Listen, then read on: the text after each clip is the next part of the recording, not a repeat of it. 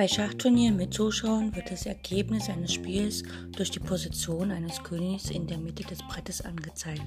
Alle anderen Figuren und Bauern werden wieder in die Standardaufstellung gebracht, also in die Grundstellung.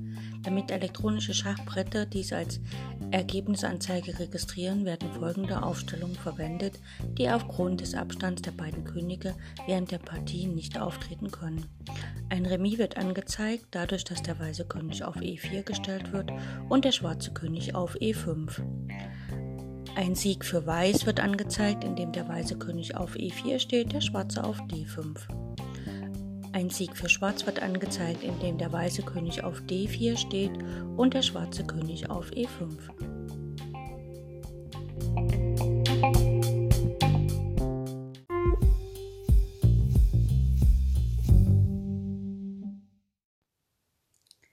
Herzlich willkommen zum Endspielkurs im Blindschach. Ich habe die meisten Beispiele aus dem äh, Endspielkurs von Jeremy Sillmann entnommen. Das ist ein Schachbuch. Das nennt sich Vom Anfänger zum Meister. Ein sehr empfehlenswertes Buch. Und ich wünsche euch ganz viel Spaß bei all den Übungen und los geht's!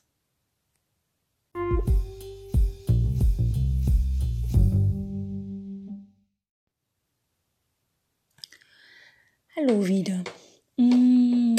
Haben uns schon angeschaut, wie eine Dame im Endspiel gegen den König und Läufer agiert. Heute machen wir das gegen den König und Springer. Wir haben wieder eine Ausgangsstellung.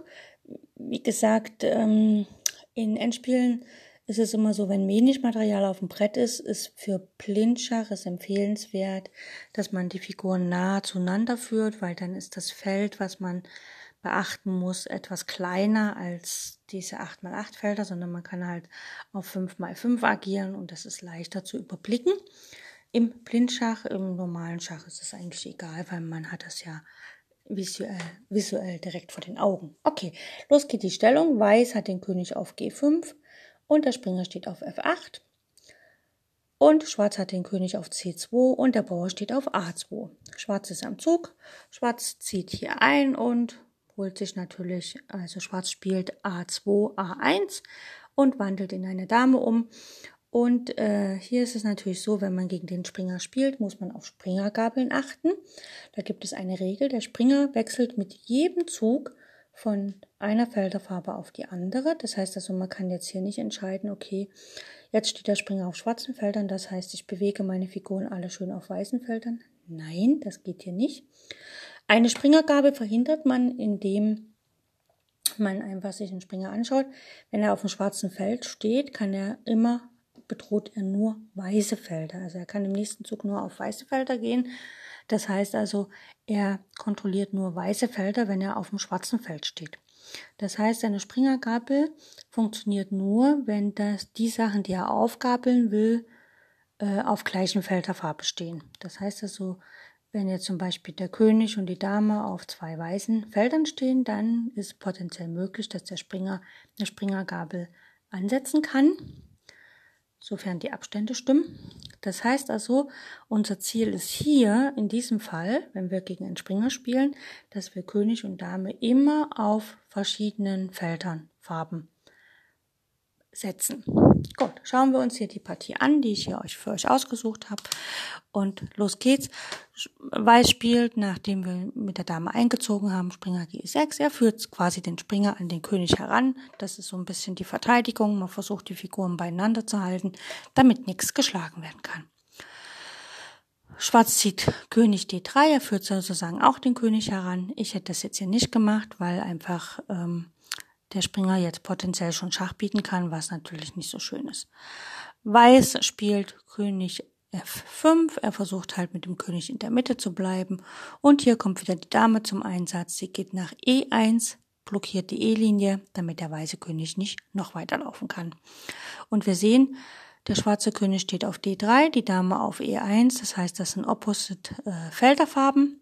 Und damit kann, selbst wenn der Springer jetzt Schach bietet, eben keine Gabel erfolgen. Hier kommt Springer F4 Schach und jetzt muss man überlegen, wo man hingeht. Ähm, Schwarz geht hier nach D4, was ich sehr gefährlich finde, denn D4 ist ein schwarzes Feld. Und äh, wir wollen ja eigentlich immer in Opposit, also bleiben. Aber äh, wahrscheinlich versucht der Schwarze einfach mit dem König nach D5 zu kommen. Okay, König D4. Jetzt kommt noch ein Schach vom Springer, Springer E6 Schach. Ja, das ist natürlich möglich. Die Dame schlägt hier nicht auf E6, weil der König von F5 auch auf E6 schlagen könnte. Das wäre hier unpraktisch.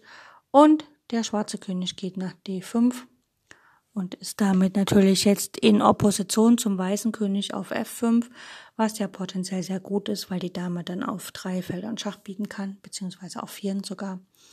Okay, Weiß verteidigt sich weiter, er hat ja keine Wahl, er muss immer Schach bieten. Springer F4 Schach. Und jetzt geht der schwarze König nach D6. Der Abstand vom König zum Springer ist jetzt auf einer Diagonalen mit einem Feld zwischendurch frei. Und das ist der optimalste Abstand, um äh, lange nicht schachgesetzt zu werden. Also wenn ich von einem Springer nicht, wenn ich von, wenn ich vom Springer Schach geboten bekomme und ich gehe aus dem Schach raus, dann ist das der optimale Abstand, um ewig lange nicht mehr im Schach zu stehen. Und wie wir hier sehen, ist natürlich auch immer noch die Dame steht auf der E-Linie und der König steht auf F5 der Weiße. Das heißt, die Dame kann auf E5 oder E6, wenn der Springer nicht mehr auf F4 steht, Schach bieten. Das heißt, sie hat also zwei Möglichkeiten, Schach zu bieten, um aktiv zu werden. Gut, der König läuft gleich weg, König G4. Und jetzt setzt die Dame nach. Sie geht nach F1 einfach damit der König und die Dame, der schwarze König und die schwarze Dame auf zwei verschiedenen Felderfarben stehen, damit keine Springergabel droht und damit der weiße König nicht nach F3 abhauen kann. Der weiße König geht nach F5, das heißt, jetzt ist der Springer gefesselt, wunderbar. Die Dame zieht nach F3 nach, damit der König nicht nach G4 zurückgeht. Weiß ist dran, König G5, er muss ja in der Nähe vom Springer bleiben. Und jetzt kommt natürlich der König ran und geht nach E5. Setzt sich potenziell wieder im Schach aus, aber auf der anderen Seite ist es natürlich so, er will ja an den weißen König heranlaufen. Weiß verteidigt sich mit Springer G6 Schach, ist ja logisch. Und jetzt geht der König wieder in diesen optimalen Abstand nach E4. Jetzt ist Dame und König stehen zwar auf zwei weißen Feldern, und der Springer auch. Das heißt, der Springer könnte jetzt eine Springergabel ansetzen. Geht natürlich nicht, weil er den König gerade jetzt nicht in Schach setzen kann. Weiß spielt Springer E7. Ne, dann kann Schwarz auf F5 kein Schach bieten. Aber Schwarz stellt einfach die Dame nach F7, greift damit den Springer an. Der Springer muss sich jetzt noch weiter vom König entfernen oder halt nahe zum König gehen. Er spielt hier, entscheidet sich für die Nähe des Königs, Springer G6. Und Weiß fesselt den Springer mit Dame G7. Jetzt hat der König keine Chance. Wenn er äh, den Springer weiter beschützen will, muss er an den Rand gehen. Das ist natürlich sehr schön für uns, für Schwarz. Oder wenn er den nicht mehr beschützt, also wenn er auf der G-Linie bleiben will, dann fällt der Springer. Gut, er entscheidet sich hier für König H5. Und jetzt ist Schwarz dran und jetzt setzt natürlich den König in die Nähe des feindlichen Königs, also in Opposition, König F5. Sonst steht er nicht im Schach vom Springer. Der Springer hat jetzt nur noch ein Feld, wo er Schach bieten kann. Das ist H4. War falls Springer E7 geschieht, kann die Dame von F7 auf E7 schlagen. Also Springer H4 Schach. Und der König geht nach F6 wieder dieser optimale Abstand zum Springer, damit der Springer lange keinen Schach bieten kann. Jetzt kann der Springer nicht nach G6 zurück, dort wird er einfach von der Dame geschlagen, sondern er muss nach F4 gehen, denn der König hat keine Züge mehr. Und hier äh, nicht nach F4, äh, nach F3. Hier entscheidet sich halt Weiß, hat er keine Wahl. Springer F3. Gut. Die Dame geht nach G3. Sie trennt also noch ein bisschen mehr. Der ähm, genau, weil der Springer hat jetzt sozusagen, er hat zwar viele Felder, wo er hingehen kann, aber egal wo er hingeht, äh, auf G5 kann die Dame matt setzen. Deswegen, wenn der Springer E1 kommt, dann, oder selbst wenn Springer H4 kommt, ist Dame G5 matt. Also Springer beliebig und dann kommt Dame G5 Schachmatt. Das ist mit dem Springer und gegen die da äh, mit der Dame gegen den Springer nicht ganz so einfach, weil der Springer natürlich ein bisschen kreuz und quer hüpft. Und das heißt, man muss im Blindschach natürlich in der Lage sein, tatsächlich auch den Springer gut zu ziehen. Aber das hat hier ganz gut geklappt bei dieser Partie. Und wer damit jetzt nicht so ganz zurechtkam, dem empfehle ich einfach wirklich ein Schachbrett zu nehmen und das auf dem Schachbrett kann man gegen sich selber gut ausspielen, mal ausprobieren, damit man einfach auch die Springerzüge gut unter, also praktisch verinnerlicht, so dass man das blind gut machen kann. Okay, ich hoffe, es hat Spaß gemacht und ich wünsche euch alles Gute und ich freue mich schon auf den nächsten Teil. Tschüss.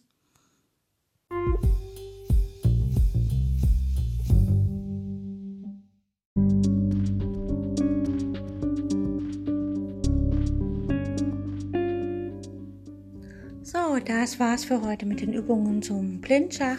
Ich hoffe, es hat euch Spaß gemacht und ich wünsche euch eine fantastische Zeit bis zu unserer nächsten Übungsperiode.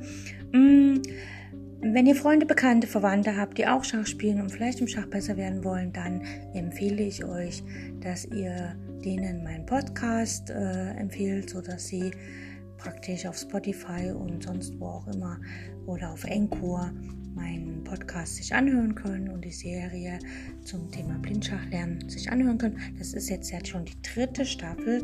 Das heißt also, es waren schon zwei vorher, die kann man sich auch anhören, ein bisschen üben. Und wir hören uns dann morgen wieder oder im nächsten Teil. Und falls es euch zu schwer wird, hört die Serie einfach nochmal diesen Teil und wenn ihr jetzt zum Beispiel heute Teil 1 hört, morgen Teil 5 oder sowas, dann immer mal wiederholen, weil Wiederholung schult unseren Geist und lässt uns auch die Dinge tatsächlich lernen, sodass wir immer, ähm, wie soll ich sagen, immer fitter mit dem Thema werden und uns immer mehr auskennen und es für uns nur natürlich wird, blind Schach zu spielen, ohne Schachfiguren, ohne Schachbrett. Und letztlich in unseren Zeiten heutzutage, wo wir vielleicht unsere Freunde und so nicht so treffen können, wie wir wollen, dann ist es vielleicht ganz witzig, wenn man mal über Skype oder Telefon oder irgendein Chat ganz normal Schach spielen kann, ohne ein Brett in der Hand zu haben oder ein Brett vor der Nase zu haben. Okay, ich wünsche euch eine gute Zeit und danke fürs Zuhören und bis bald. Tschüss.